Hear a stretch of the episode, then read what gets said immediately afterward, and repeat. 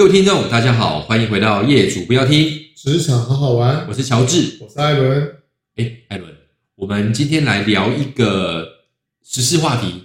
好，那其实这个其实是我们有点算是每一年的这个时间点必须解的这个专案任务啦。嗯，好，那已经陆陆续续开始有了。其实最早的话，大概差不多二过完过年前就有在问，就是说，因为每一次。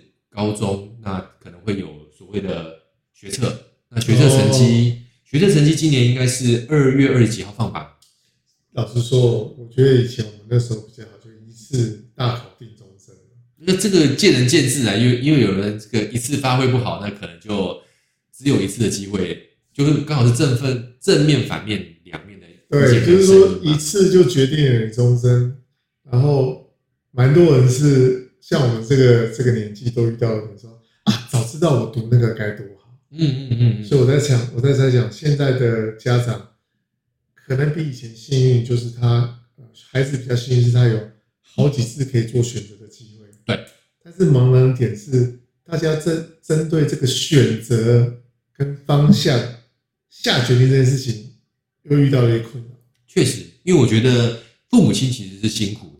现在的资讯非常非常的多，那也就是因为这样子的话，呃，其实我跟艾伦的话，每年这个时间点都会收到呃亲朋好友啦，有些询问。举例来说，哎呀，这个繁星计划啊，要选哪些学校、哪些科系？那亦或是说啊，中间经过之后，那推甄，那或者说最后可能是在这个大考之后呢，科系选择，这个永远是上半年度一个很重要，对我来说很重要被询问的是这样子的问题。免费咨询啊，当然免费咨询，毕竟毕竟是 HR 嘛。好，好，那我也能够理解父母亲他们这个不是故意要操心，而是说，当然一方面会担心小朋友得到的资资讯够不够多，或者是说他们现在所喜欢的会不会是这个科技的全貌？是。那当然，呃，即便我们做招募。我们也没办法说很有把握，对每一个科技的细节有这么的清楚。没错，不过大体上面，我们还是能够比较从一个广泛的角度，给目前正在焦虑的这个，可以给一些建议的呀，一些建议。那不如就从艾伦开始。呃，我大概遇到会会有两种家长，一种是老王卖瓜型的，就是说他自己读什么科系，他就觉得说，哎，这个应该这样往这个方向走啊。哦，那另外一种是做一行怨一行。嗯嗯，他曾经做过，他就觉得教教他孩子说不要碰，那东西不好。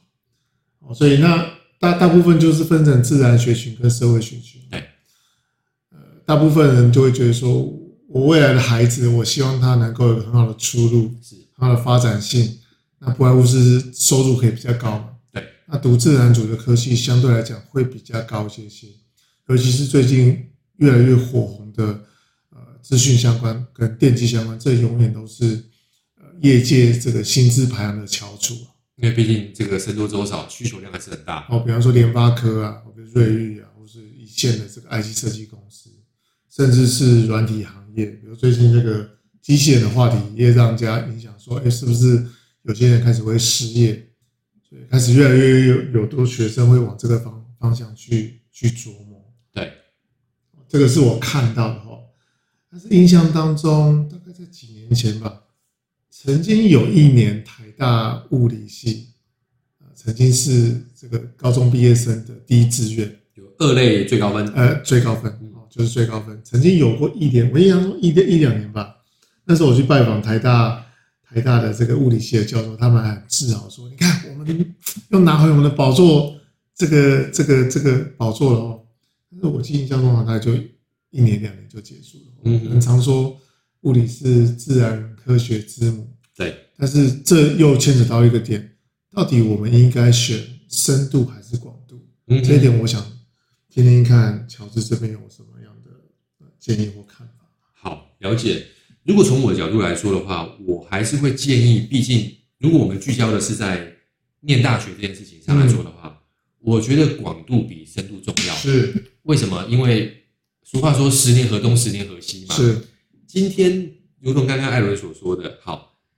台大物理系，它可能目前很夯，嗯，但如果你就是这个跟着这波很夯的就去了，等到你念出来，特别是这些学科，你男生来说好了，大学四年念完，呃，当兵现在是四个月，是，或者或者说未来是一年，再加上你研究所念完两年的话，你等于是投入的时间，如果是从头走到尾的话，七年跑不掉。是，那七年之后，整个的业界或者是工作的样貌会变成怎么样？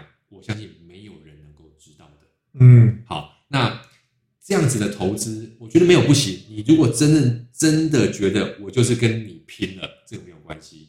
但如果我们心中，特别是针对父母亲，你心中还是有一丝丝的不安，或者是说希望把弹性变大的话，我会觉得广度比较重要。是，也就是，当然我接下来讲的话可能会得罪部分的学门或学系哦，但请包含。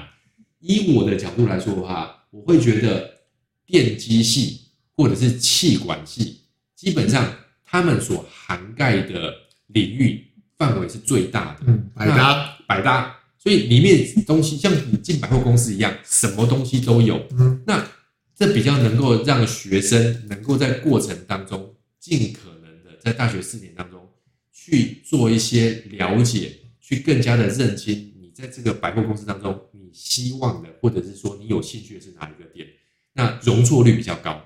好，相较之下，我就不提名字，其他有些你一听名字就知道他做什么相关的话，因为他的。他非常的专精，或者是说他非常的深入。那你觉得不合适，或者是说你觉得可能想要转换的话，你转换成。啊，你不敢讲，我讲。我记得我刚投入这个职场当中是进的是光电相关产业哦。对。那那时候其实光电产业非常非常的夯啊，你可能做太阳能、做 LED，哦，可能做面板，嗯，甚至可能做光通讯等等东西都是非常非常夯。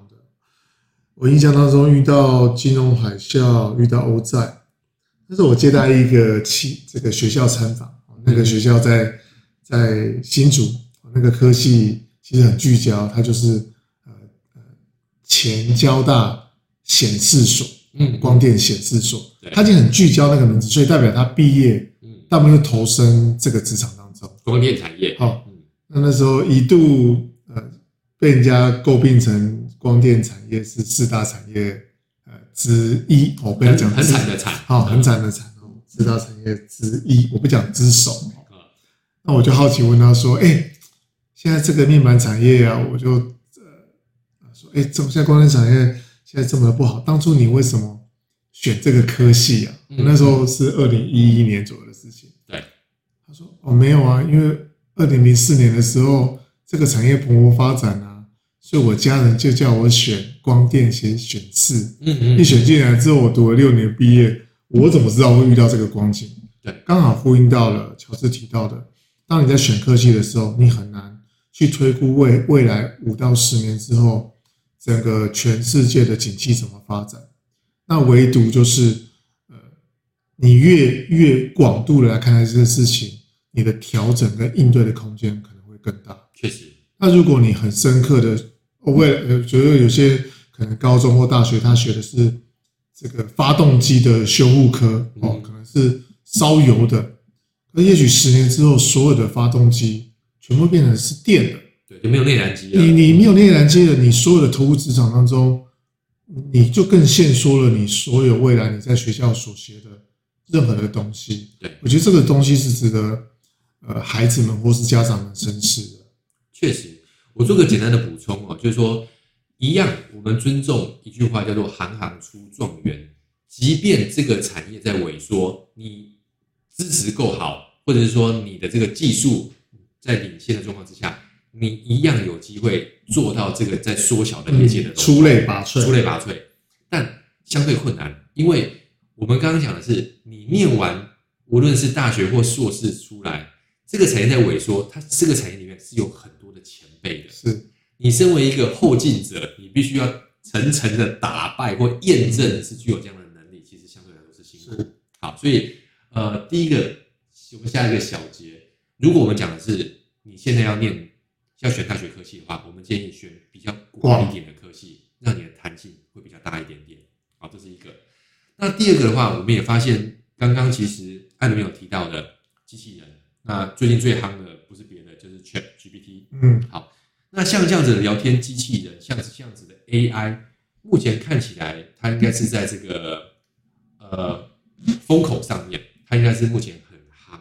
那当然也有很多比较焦虑的家长朋友们就会来问说，哎，那是不是有些这个工作，那是不是有些行业会面临被淘汰？嗯，那我个人的想法是，一定会有些产业受到冲击。举个例来说，像就以工业革命来说。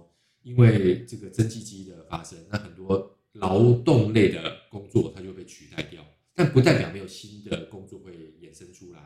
那实际我们仔细盘点，确实有些工作的部分的内容可能有机会或被取代的风险是高的。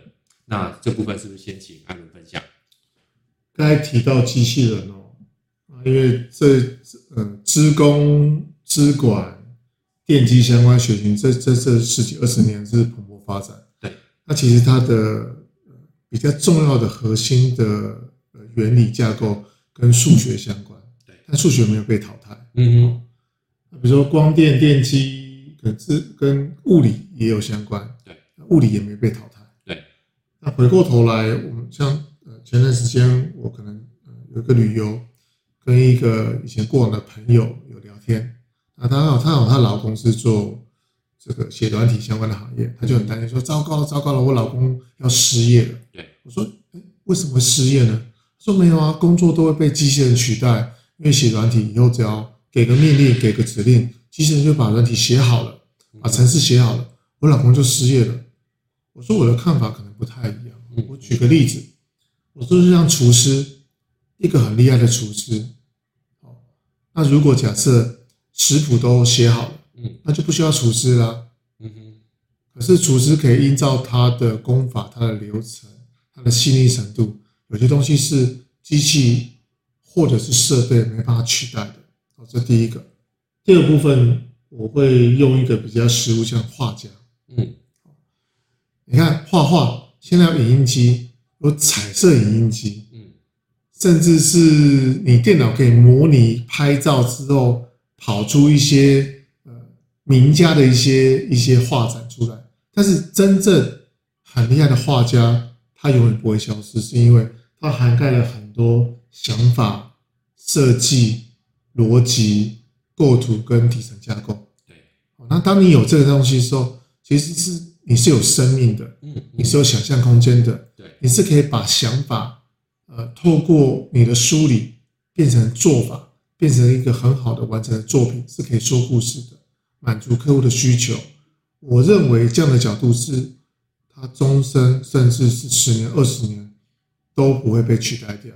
因为你如何可以透过你的、你的剖析，透过你的价值的判断，能够让东西呃具备一个呃生命力也好，或是它有一个很好衍生的呃实际操作的空间。对，这是我的看法。